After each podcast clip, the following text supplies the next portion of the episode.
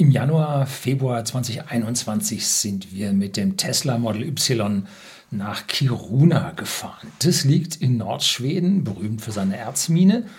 Und warum sind wir nun zu dieser Jahreszeit dahin gefahren? Nun, weil da keine Mücken sind. Ja, kleiner Scherz beiseite. Im Sommer ist es da übel, ja. Aber wir sind dorthin gefahren, weil wir Nordlichter sehen wollten. Und die Nordlichter haben wir tatsächlich auch gesehen, zweimal. Und von einem äh, Nordlicht-Event aus einem Iglu habe ich schon ein Video gedreht, finden Sie unten in der Beschreibung. Kiruna eignet sich an dieser Stelle deutlich besser als zum Beispiel Tromsø in Norwegen auf der anderen Seite der äh, ja, Gebirgskette am Rande der Nordsee weil einfach die Wolken, die von der See kommen, durch die Berge aufgehalten werden, dort abregnen und hinter der, dem Kamm der Berge man häufiger mal klares Wetter vorfindet und man dort dann die Polarlichter sehen kann. Und deshalb sind wir da hingegangen. Und normalerweise nehmen wir für solche Trips natürlich das Flugzeug. Wer will da diese Riesenstrecken fahren und dann dort oben einen Leihwagen? Aber wir hatten in diesem Jahr schon, im letzten Jahr 2021, 5500 Kilometer mit Verbrennern, ja, Leihwagen zurückgelegt, das jetzt also mein Elektroauto auch wieder dran war. Außerdem haben wir ein neuen, neues Model Y und da fragen sich viele, taugt ihr denn was, klappt denn das da? Und da habe ich dann mir gedacht, ach, da fahren wir doch mit dem Elektroauto darauf. Kurze 6.500 Kilometer, wird schon klappen. Am Ende waren es 6.824 Kilometer. Ja, und dabei kriegt man so einiges mit. Und genau darum geht es jetzt. Wie bereitet man sich auf so eine Fahrt vor?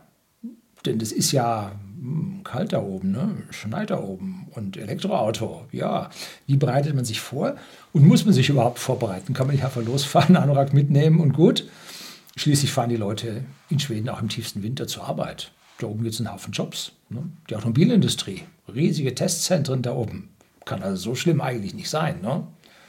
Und wir waren 2015 schon oben am Nordkap und da gab es die ganzen Supercharger noch nicht. Die letzten 600 Kilometer waren da also ohne Supercharger. Aber wir haben es eigentlich ganz gut geschafft. Gibt es ein Video über Fahrt zum Nordkap und vom Nordkap wieder zurück. War allerdings damals das Tesla Model S 85.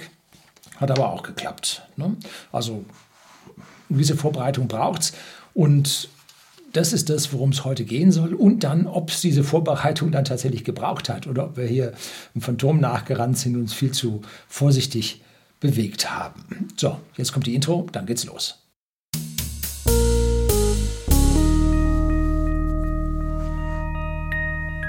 Bevor wir, also meine Frau und ich, in irgendeine Region fahren, schauen wir uns normalerweise erstmal die Klimatabellen an, die man so überall im Netz findet. Und auf Time and Date habe ich also eine Klimatabelle von Kiruna gefunden und da war für Januar, Februar, tiefster Winter, die niedrigsten Temperaturen angegeben mit Tiefstwerten von minus 17 Grad und Höchstwerten von minus 7 Grad. Und dann glaubt man das erstmal nicht. Minus 17 Grad, da oben nördlich des Polarkreises, kann jetzt eigentlich nicht sein. Und dann schaut man sich mal die Windy-App an. Die kann ich also sehr, sehr stark empfehlen. Die sammelt auf der ganzen Welt Wetterdaten zusammen mit Wasserhöhen, Windrichtungen, Wolkenbedeckungen, äh, also alles, was man so finden kann. Und dann schaut man da rein und dann auf den ersten Blick sieht man minus 24 Grad. Also diese Tabelle stimmt an der Stelle so nicht. Also hm, dann guckt man mal so ein bisschen, was denn andere Tesla-Fahrer so auf der Welt erlebt haben. Und dann kriegt man mit, Kanada minus 35 Grad, die liegen da jetzt auch nicht viel nördlicher, wenn überhaupt. Ne? Also da ein bisschen Vorsicht. Ne? Und dann liest man ja hier unter den Kommentaren oder in den Kommentaren unter diesen Videos sehr gerne so Sätze wie im Winter sind Elektroautos unbrauchbar, Reichweite unter 100 Kilometer und so. Natürlich alles Schmarrn, stimmt kein Wort. Aber man sollte schon sich ein paar Gedanken darüber machen, dass man mit einem begrenzten Energie, in einer begrenzten Energiemenge unterwegs ist. Aber wird wohl funktionieren, weil die höchste Tesla-Dichte auf der Welt gibt es in Norwegen. Und da ist nämlich auch kalt. Ne? So, und in Kanada, das war das zweite Land, was nach USA von Tesla erschlossen wurde mit den Verkäufen, ähm, mit den Model 3-Verkäufen. Ja. Ähm, da ist nun auch nicht so warm. Ne? Also Elektroautomobile im sehr kalten funktionieren, ganz deutlich. Bloß auf was muss man da aufpassen? Ne? Das waren so meine Gedanken dazu und so ins Verderben rennen wollten wir auch nicht, denn äh, eine Nacht bei minus 20 Grad draußen im Freien, Ja, hat seine Herausforderungen. Ne? Am Fahrzeug gibt es selber nicht viel zu machen. Da gibt es keine Inspektionen, die man machen kann. Da gibt es kein Kühlwasser, wo man Frostschutz testen muss. Einzig das Scheibenwaschwasser habe ich im Vorfeld leer gefahren, bis dann die Meldung kam. Und dann habe ich es mit minus 30 Grad Mischung wieder aufgefüllt, wenn man da oben schon so minus 20 hat. Gut, und wenn es dann draußen mal minus 30, minus 35 hat, das frisst sich so schnell nicht ins Auto rein. Also da mit minus 30 in der Mischung ist man gut dabei. Habe ich es damit aufgefüllt und dann habe ich rund 5 Liter von dieser Mischung dann auch noch mitgenommen. Tja, ich habe ihn aber im höchsten Norwegen nicht gebraucht. Ne? Da ist der Schnee so kalt und so pulverig, der weht wie die Scheibe weg. Man braucht den Scheibenwischer nicht. Hm. Ja, muss man auch erstmal lernen. Ne? Ähm, auf dem Weg dorthin und wieder zurück, da braucht man das Wasser schon. Da ist es so wie bei uns im Winter. Ne? Also da ist die ausgleichende Ostsee da und der Westwindgürtel, der da im Prinzip sehr vergleichbare Temperaturen zu uns bringt. Also kein Problem. Man hätte aber auch diesen Kanister nicht mitnehmen müssen. Ne? Warum? Hm. Weil es das da oben überall gibt. Wer hätte das gedacht? Überall gibt es Tankstelle, gibt es da auch das Zeug. Das ist ja schließlich ein erschlossenes Gebiet. Ne? Aber ich habe es trotzdem mitgenommen und habe auch dann die Schneeketten, kommen wir nachher zu, äh, vorne in den Frank getan, damit die Lastverteilung vor der Hinterachse wenigstens halbwegs gleichmäßig war. Ja, und vorne auch die schweren Kupferverlängerungskabel reingetan, die wir auch nicht brauchen. Na gut. So, Wichtigste aus meiner persönlichen Sicht waren die Winterreifen. Und was nimmt man da? Nun, man kann da oben einen einheimischen nehmen, ja, so einen finnischen zum Beispiel. Was ist, ich glaube, Nokian ist finnisch. Ne? wird man, kriegt man also mit, dass das sehr, sehr gute Reifen sind. Aber an der Stelle habe ich mir gedacht, ich nehme ja, äh, das, was man kennt. Ne? Und da habe ich mir den Conti Winterkontakt TS 860, neuestes Modell genommen. Und zwar auf den 19 Zoll Werksfelgen von Tesla selber. In den Dimensionen halten sich fest 255-4519. Was hat denn da Tesla geritten? Mein Tesla Model S, das war schwerer als das Model Y. Und das kam mit 245er hin. Warum jetzt noch mal mehr? Und warum nicht Winterreifen kleiner? Ja, nee. Gut, schließt sich mir nicht. Ähm, aller gut, man macht, was da drauf steht und einen Bock mit der eigenen Homologation, so hatte ich nur auch nicht. Ja, und dazu am Rande, ich habe einen Rädersatz zu verkaufen, und zwar Tesla Model S, die Original Zyklonräder, 19 Zoll mit gebrauchten Pirelli drauf. Ich glaube, das sind Pizzero. Wenn wir darüber uns einig werden, müssen wir es uns noch genauso austauschen. Verbrauch etwa anderthalb Prozent weniger als mit Standardfelgen, haben Tests ergeben, auch von mir, habe ich einen großen Reifentest gemacht. Und bitte Mail an info.unterblog.de, wenn Sie sich für diese Zyklonen äh, interessieren. Ich bin auch bereit, wenn sich keiner findet für den gesamten Satz, davon dann auch zum Beispiel zwei abzugeben, wenn sich jemand eine Felge kaputt gefahren hat oder Angst hat. Um, ich glaube, eine oder zwei Felgen sind aber schon repariert. Da hat man einen kleinen Anfahrer gegeben. Diese ist dann rauspoliert worden und mit Schutzlack versehen. Also die schauen ziemlich gut aus, ohne aktuelle Verletzungen. Ne? Gerade wird die eine, der eine letzte kleine Kitchen rausgemacht äh, und dann kriege ich die jetzt irgendwann im März. Ne? Also wenn Sie sich dafür interessieren, kurze Mail genügt, ich melde mich dann. So, warum ich die verkaufe, die habe ich mir extra aufgespart, als ich mein Model S 100D verkauft habe. Hm? Weil ich auf dem neuen Wagen auch gerne fahren wollte. Was da so an Felgen mitkommt, hat mich nicht überzeugt. Gut, und was hat er jetzt? Vorne 255er und hinten 285er. Und das auf dem ganz normalen äh, Long Range. Hm. Na gut, da werden die Reifenkosten etwas höher sein als vorher. So, warum Conti und nicht meine Pirelli Sottozero, die ich jetzt normalerweise drauf habe? Nun, ich habe die, die Reifen extra für Grip auf Eis und Schnee mir ausgewählt und der Pirelli ist weich, bequem und auf Regen und Matsch ziemlich gut. Und da es da oben nun kein Matsch geben wird, sondern Eis und Schnee, habe ich gesagt, nehme ich den Conti. Der ist härter als der Pirelli, aber ein ganz, ganz toller Reifen. Und ich habe gute Erfahrungen damit gemacht. Nun, ich habe 1,5 Millionen Kilometer in meinem Leben schon auf Autos gefahren und ungefähr 40 Prozent davon auf Winterreifen und vor allem auf Conti, Michelin und Pirelli. Das waren so die Hauptmarken, die ich gefahren habe. Abgesehen mal von mal so ein paar Erstbestückungen, wo was anderes drauf war. Und da habe ich also herausgefunden, die Pirelli sind also die weichesten und bequemsten und leisesten. Die Conti sind die besten mit dem Grip und die Michelin sind die haltbarsten mit dem geringsten Verschleiß drauf. Also habe ich diesmal Conti genommen und jetzt kann man sich nicht nach Tests richten. Ah, bewahre. Um, die Tests sind sehr, sehr stark Abhängigkeit von der Dimension. Wenn Sie also einen 235er testen dagegen einen 255er, das kann komplett unterschiedlich sein. Und dann glaube ich unseren Testleuten nicht mehr.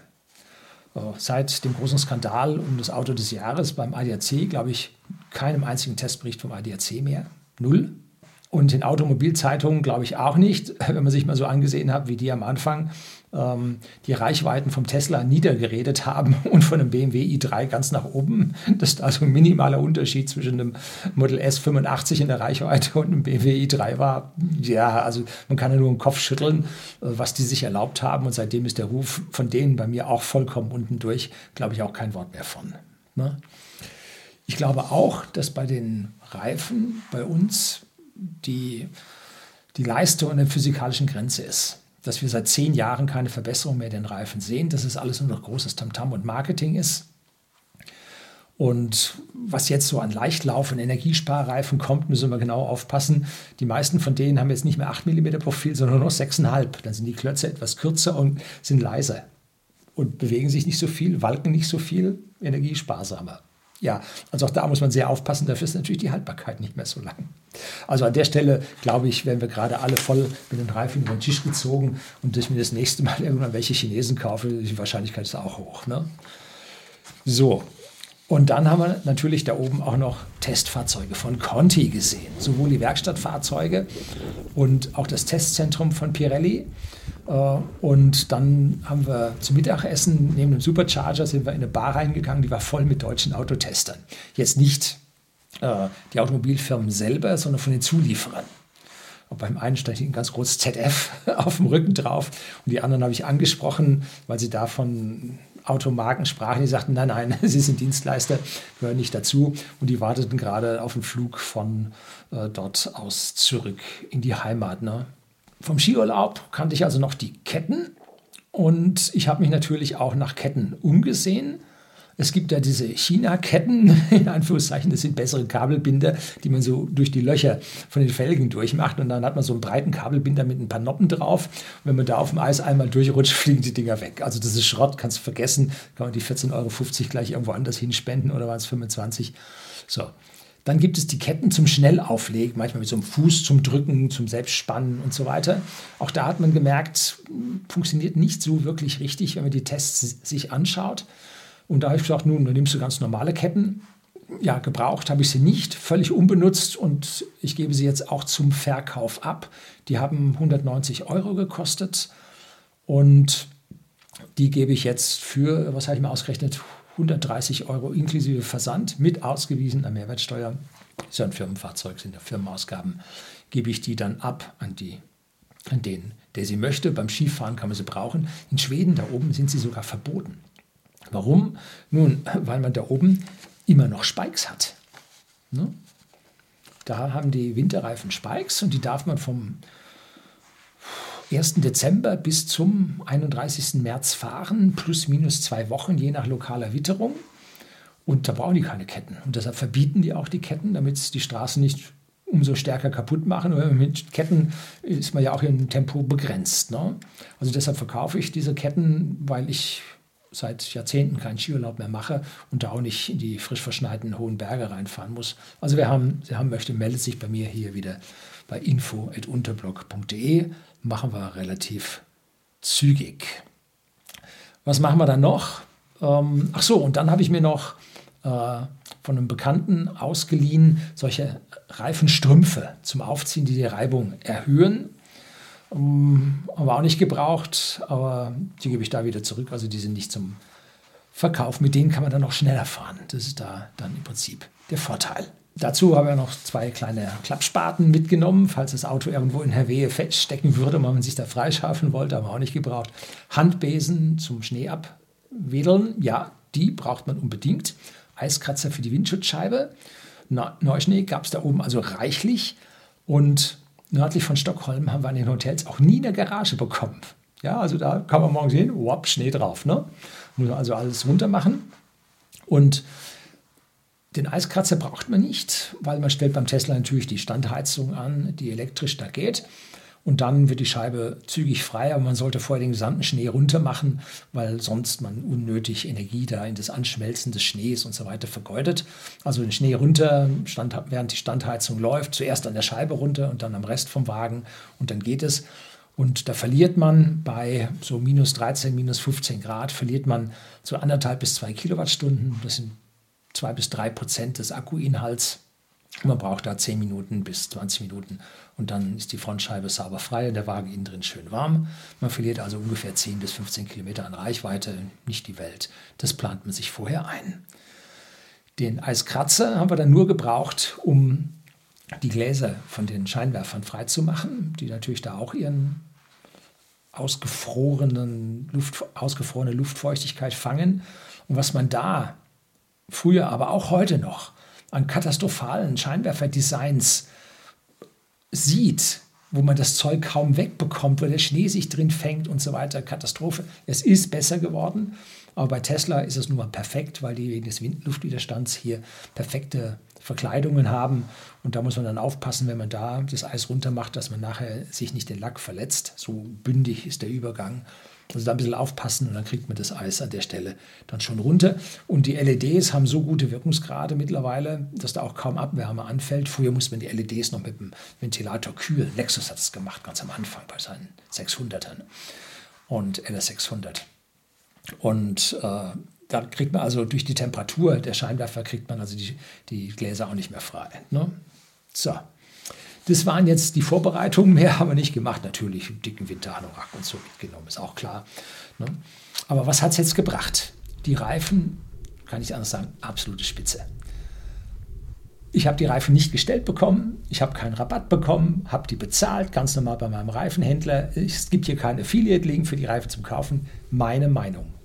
Also dieser Reifen ist spitze, aber sowas von gut auf Schnee und Eis und das bei 10% Steigung. Null Probleme.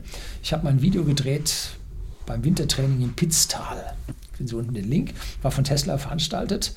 Und da kriegt man mit, wie spitze diese Radregelung bei Elektroautos ist. Die Elektromotoren haben eine Faktor 10 bis Faktor 100 bessere Regelung als jetzt die ABS, die da die Räder dann einbremsen müssen oder früher die Viskosekupplung zwischen Vorder- und Hinterachse bei Allradantrieb, äh, heute die Lamellenkupplungen, die da elektrisch geschaltet werden.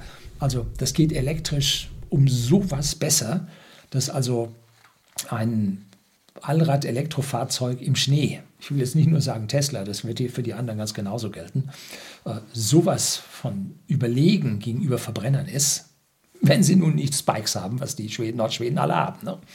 Um, ähm, das ist also ein Traum, damit zu fahren.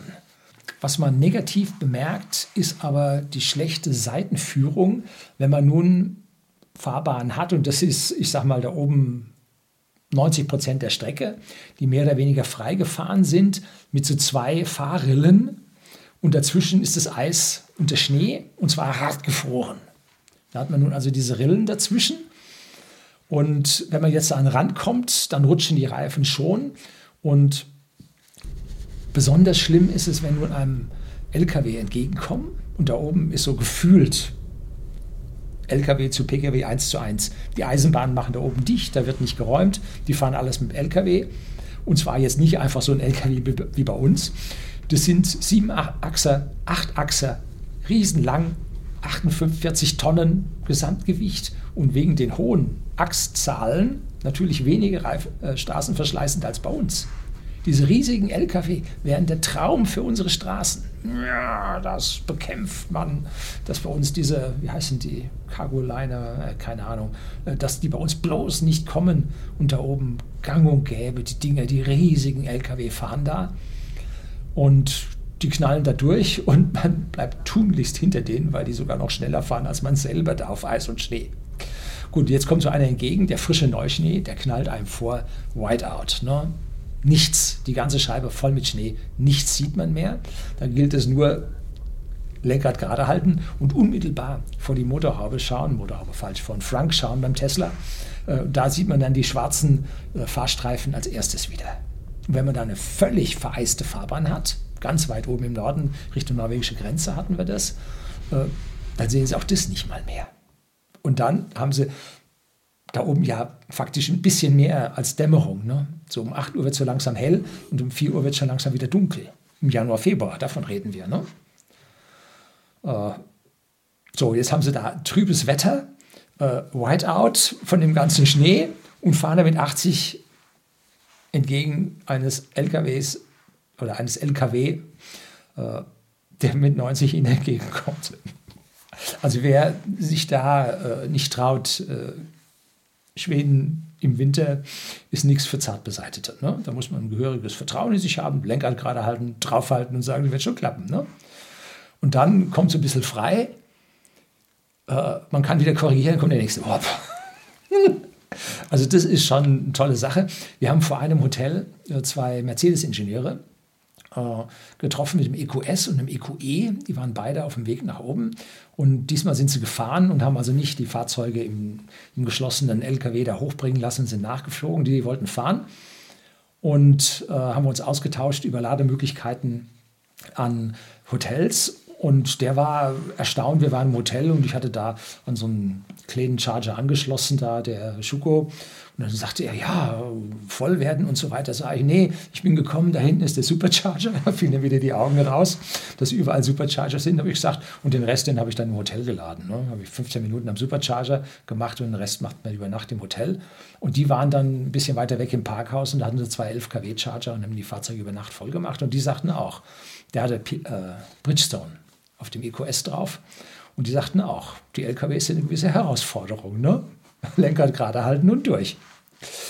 Gut, aber das machen die alle und äh, passieren tut. Wir haben keinen Unfall da oben gesehen. Also das scheint zu funktionieren.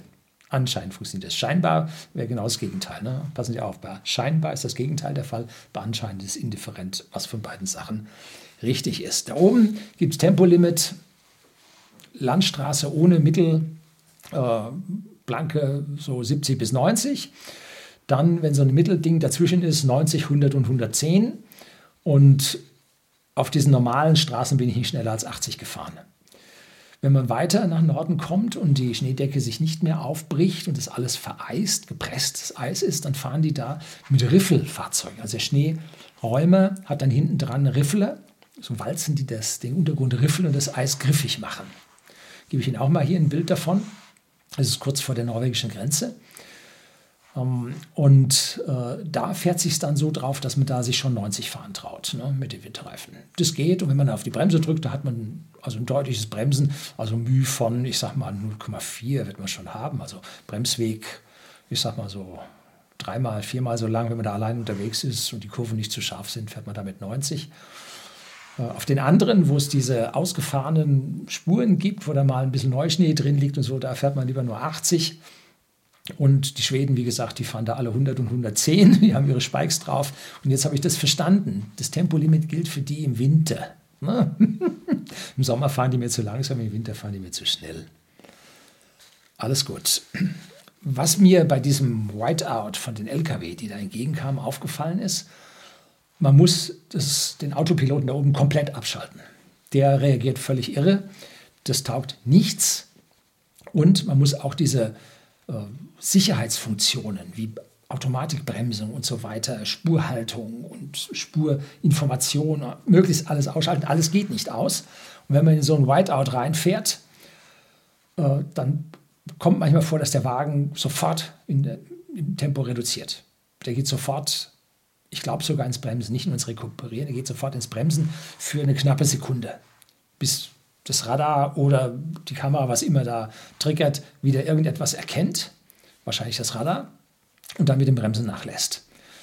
Also das ist etwas, da muss Tesla noch dran arbeiten, das geht überhaupt nicht. Also da kann man sich erschrecken.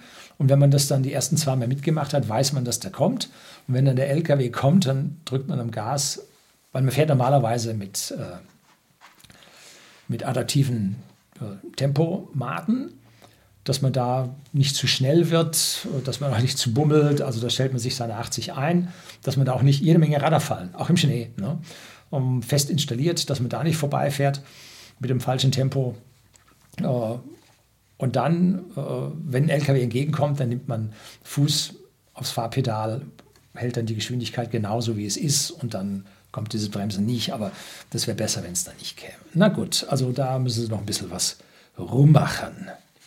Und auf Nebenstraßen haben wir also selten mehr als 20 cm Neuschnee gehabt. Und das war gar kein Problem für den Wagen. Da fährt man locker durch. Und wenn man dann in den Superchargern rangieren musste, waren es auch 30 cm Neuschnee und in der Spitze vielleicht 50 cm Neuschnee, kommt der Wagen anstandslos durch, da fährt sich nichts fest, da fahren sie. So. Manchmal muss man ein bisschen mit Gewalt rückwärts zum Supercharger ranfahren, wenn da am Rand nicht so sauber geräumt ist, ein bisschen festgefahren ist. Da muss man dann ein bisschen, ja, auf die Stoßstange kann man da nicht so eine Rücksicht nehmen, obwohl man keinen Kratzer nachher gesehen hat. Also da fährt man rückwärts, bis man ordentlich da ist. Und wenn es dann so minus 15 Grad hat und man das Kabel einstecken will, das ist ja so vom Durchmesser. Ne? Das ist dann schon ziemlich steif. Also da muss man manchmal ein bisschen Kraft aufwenden, dass man das Kabel in die Richtung gebogen bekommt, dass man das in den Ladestecker reinbekommt. Also das ist schon was. Ne? Und das Aufladen während der Kälte, gar kein Problem. Als erfahrener Elektroautofahrer fährt man nicht abends zu einem Hotel ohne Ladestation mit geringer Reichweite dass man dann über Nacht den Akku richtig kalt macht und am nächsten Morgen zum Supercharger. Niemand ist so blöd. Nee. Also wer das, oder zum Schnelllader. Das wissen alle, dass man das nicht macht. Björn Nyland hat es auf seinem Kanal mal gemacht und er stand da mit seinem äh, Model X dann da und kriegte 10 kW, 11 kW am, am Supercharger. Äh, also da haben sie die Ladeleistung da um Faktor 8 oder so reduziert, um den Akku zu schonen. Man geht also so zum Hotel, dass man entweder dort einen Destination Charger vorfindet, mit dem man dann mit Wechselstrom über Nacht mit 11 kW oder auch manchmal nur 6 kW über Nacht den Wagen wieder voll macht und dann morgens die volle Ladung hat und dann an dem Lader sogar noch seinen Wagen vortemperiert, dass man dann mit dem vortemperierten Wagen, mit dem vortemperierten Akku äh, dort schon losfahren kann, ne, mit dem unvollem Akku losfährt. Ne. Das ist natürlich die angenehmste Art und Weise. Wenn man zu einem Supercharger hinfährt und den als Ziel angibt, dann beginnt der Wagen den Akku vor dem Laden hochzuheizen. Auch wenn es draußen minus 15 Grad hat, dann heizt er den auf 40 Grad, 50 Grad vor. Da gibt es noch ein extra Video, wo ich das im Detail erzähle, weil da gibt es verschiedene Limits, wie der hochlädt. Ne? Manchmal nur bis 25 Grad, dann nur bis 40 Grad, dann sogar über 50 Grad. Also da gibt es Limits, das erkläre ich Ihnen dann mal mit äh, meinem äh, Auslesen der Fahrzeugdaten, die ich da hatte. So, was wir auch gemacht haben, ist, wir haben immer Destination Charger Hotels gesucht. Gab es nicht immer, aber haben es versucht. Und ein Viertel aller Ladungen haben wir in den Hotels an Destination Chargern gemacht. Sehr bequem, hat man keine Ladeaufenthalte, obwohl wir uns nie gelangweilt haben. Meistens haben wir sogar, äh, sind wir rausgekommen nach dem Essen. Der Wagen war schon viel voller, als wir das eigentlich vorgehabt hatten. Ne? So. Und kleiner Fun Fact: Alle Verbrenner haben dort oben an ihren Parkplätzen, sowohl bei Restaurants als auch an Hotels, äh, eigentlich überall, äh, an Einkaufsläden, Supermärkten haben die alle so eine Pfosten, wo oben so eine kleine Ladestation drauf ist mit zwei Schuko-Steckern drin. Da kriegt man 10 Ampere, einphasig, und da stecken die Verbrenner an. Da findet man in den Tanken, findet man dort im Prinzip diese Kabel, die man da fürs zwischen dem Auto, das wird unten an der Stoßstange, wird die Buchse rangemacht. Von dort aus geht es dann mit dem Kabel in den Tauchsieder zum Motorblock und dann mit dem normalen Verbindungskabel in diesen, äh, diese Schuko-Dose rein. Und dann kann man seine Wagen aufheizen die meisten von denen haben eine Zeitschaltuhr drin, wo man maximal drei Stunden kriegt. Dann stellt man seine Abfahrtzeit morgens ein und drei Stunden vorher heizt der und dann hat man seinen Wagen warm, weil diese niedrigen Temperaturen natürlich das Metall sich zusammenziehen lassen. Dann werden alle Spalte, alle Passungen werden dort enger. Es gibt einen weitaus höheren Verschleiß. Und deshalb heizen die ihre Autos alle, die Verbrenner alle vor, weil Verbrenner in richtig kaltem Wetter ist kein Spaß. Ne? Also das, dafür sind Verbrenner eigentlich nicht gemacht, nicht geeignet. Deshalb müssen die mit diesen Schuko-Dosen da an der Stelle vorhalten. Und nun geht man hin und nimmt die beiden Schuko-Steckdosen raus. Habe ich jetzt ein paar Mal gesehen, direkt am Hotel dran. Und da wird dann mit einem Spiralkabel ein Typ-2-Stecker dran gemacht, der dann 16 Ampere zieht, also 16 Ampere bringt. Zum Teil auch nur über eine gewisse Zeit, aber zum Teil auch durchgängig. Und dann kann man da einphasig 16 Ampere über Nacht laden, kriegst du jeden Akku voll. Ne? Also an der Stelle haben sie jetzt, sind sie am Umrüsten für die Elektroautos. Auch eine schöne Sache. Wir haben in Schweden und in Nordschweden sehr viele Teslas gesehen. Vom Prozentsatz her kam es mir deutlich mehr vor als in Deutschland. Und die Langstrecke an den Superchargern, da waren die Teslas allerdings seltener gesehen. In der Nähe der Städte an den Superchargern ja, da sahen wir mehrere, zwei, drei gleichzeitig laden. Aber draußen zwischen den weit entfernten Städten in Nordwegen, da war, also hin und wieder hat man dann mal einen zweiten gehabt, aber eigentlich nicht. Wir hatten kein einziges Problem mit dem Wagen. Null. Nicht mal ansatzweise.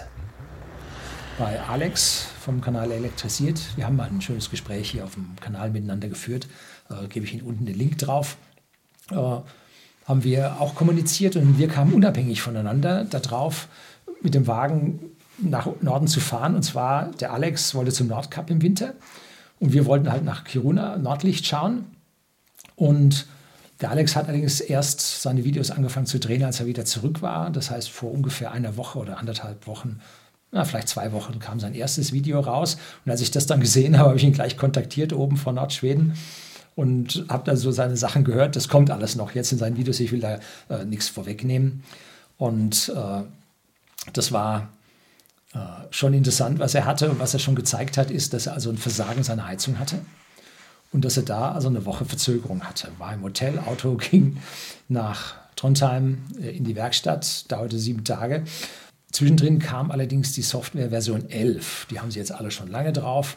Und mit dieser Software Version 11, beziehungsweise dem Nachtrag zu der Software Version 11, kamen dann Updates, die jetzt die Klappen von der Heizung, von der, an der Wärmepumpe, regelmäßig auf und zu machen, um das Festfrieren zu verhindern. Ja, müssen Sie auch erstmal lernen. Das kriegte ich an meinem ersten Tesla Model S 85, kriegte ich das an den, an den Bremsen. Die Bremsen waren, wenn man im starken Regen fuhr und man hatte so Autopilot drin, der rekuperierte, man bremste nie und dann musste man bremsen. Dann dauerte das, ich sag mal, fünf Meter, bis man den Wasserfilm von der Scheibe runter hatte. Das war eine sehr unangenehme Geschichte. Gab es bei meinem 7er BMW, beim 57er hatte ich das auch. Äh, da haben sie dann die Software geändert, dass alle Minute die Bremse mal einen Titsch macht um das Wasser von der Scheibe runter, von der Bremsscheibe runter zu bekommen. Und seitdem bremst der, bremsen alle Tesla bei Regen wundervoll. Ne? So, und da haben sie jetzt also diese Klappen jetzt im Winter auch zu bewegen. Die, äh, das, die Änderung, der Änderungswunsch oder die Änderungsstrategie kam wohl aus Kanada und wurde dann weltweit ausgerollt. Und der Alex kriegte das erst später. Ne? Wir hatten dieses Update wohl schon drin und es gab null Probleme an der Heizung. Ich hätte mir vorgestellt, wenn sowas passiert, dann lasse ich den Wagen oder fahre ich den Wagen gegen Geld irgendwo in eine beheizte Werkstatt, wie das die ganzen Dieselfahrer machen, wenn ihm mal wieder der Sprit versulzt. Äh, der muss ja dann auch erstmal komplett warm werden, dass das ganze Zeug wieder auftaut oder von dieser Versulzung wieder flüssig wird. In den Filtern passiert das manchmal nicht, die muss man dann wechseln tauschen. Aber da habe ich mir vorgestellt, fahre ich da rein, dann wird das alles wieder warm und dann gehen die Stellmotore wieder. Wenn die allerdings so festgefroren sind und er zwei Tage probiert, die immer loszumachen, kann ich mir vorstellen, dass die Stellmotore auch kaputt sind. Irgendwie durchgebrannt oder so. Weil die ja sich ein bisschen, das ist ja nicht auf, auf Dauerlast ausgelegt, dieser Motor, sondern auf hin und wieder Verstellung. Ne? Da so alle zehn Minuten einmal kurz verstellen. Darauf wird er ausgelegt sein und nicht den ganzen Tag probieren, das Ding loszubrechen. Ne? Ich kann mir vorstellen, dass die Dinge kaputt waren und sie getauscht werden mussten. Also wenn bei mir die Heizung ausgefallen wäre, ich hätte auf Min gestellt und wäre dann möglichst bald bei einer Werkstatt reingefahren, hätte mir nebendran ein Hotel genommen. Das war mein Plan, falls die Heizung versagen sollte. Muss man dort oben auf irgendwas besonders aufpassen? Nun, wenn man zügig unterwegs sein will, wie wir, die wir in 20 Tagen, nicht ganz, 19 Tagen, da die 6.800 Kilometer runtergeradelt haben, dann sollte man sich Hotels mit Ladestationen nehmen, dass man über Nacht aufladen kann. Ne? Die bekommt man auf der Tesla-Webseite, die Destination Charger von Tesla, gibt es ein Video über Destination Charger von mir. Äh, kriegt man die einfach so. Ähm, und das sind immer gute bis sehr gute Hotels, da greift man immer gut. Also die können Sie unbesehen nehmen, wenn Ihnen der Preis zusagt. Ne? Aber wenn Sie Tesla fahren, haben Sie auch ein paar, Entschuldigen paar Kröten mehr auf der Bank, dass Sie sich das leisten können. Es sei denn, Sie sind jetzt mit dem Standard Range Plus unterwegs und können sich den gerade übers Leasing leisten. Dann sind diese Hotels vielleicht eine Nummer zu groß für Sie. Aber ansonsten ist das ganz okay. Ne? Und diese Tesla Destination Charger sind meistens kostenfrei. Wenn wir andere Hotels gehabt hatten, die normale Charger drin hatten, dann kosten die was. Entweder muss man eine App laden, wie ich es letzten Video da bei der Fahrt nach Stockholm gezeigt habe, und sich dann den Wagen da über Nacht vollladen, oder aber man zahlt im Hotel dann eine Pauschale dafür und da ist dann gut, wenn man möglichst leer ankommt, weil wenn man dann eine Pauschale von, ich sag mal, 20 Euro bezahlt für die nächtliche Ladung, dann sollte man möglichst viel da reinbekommen. Ne?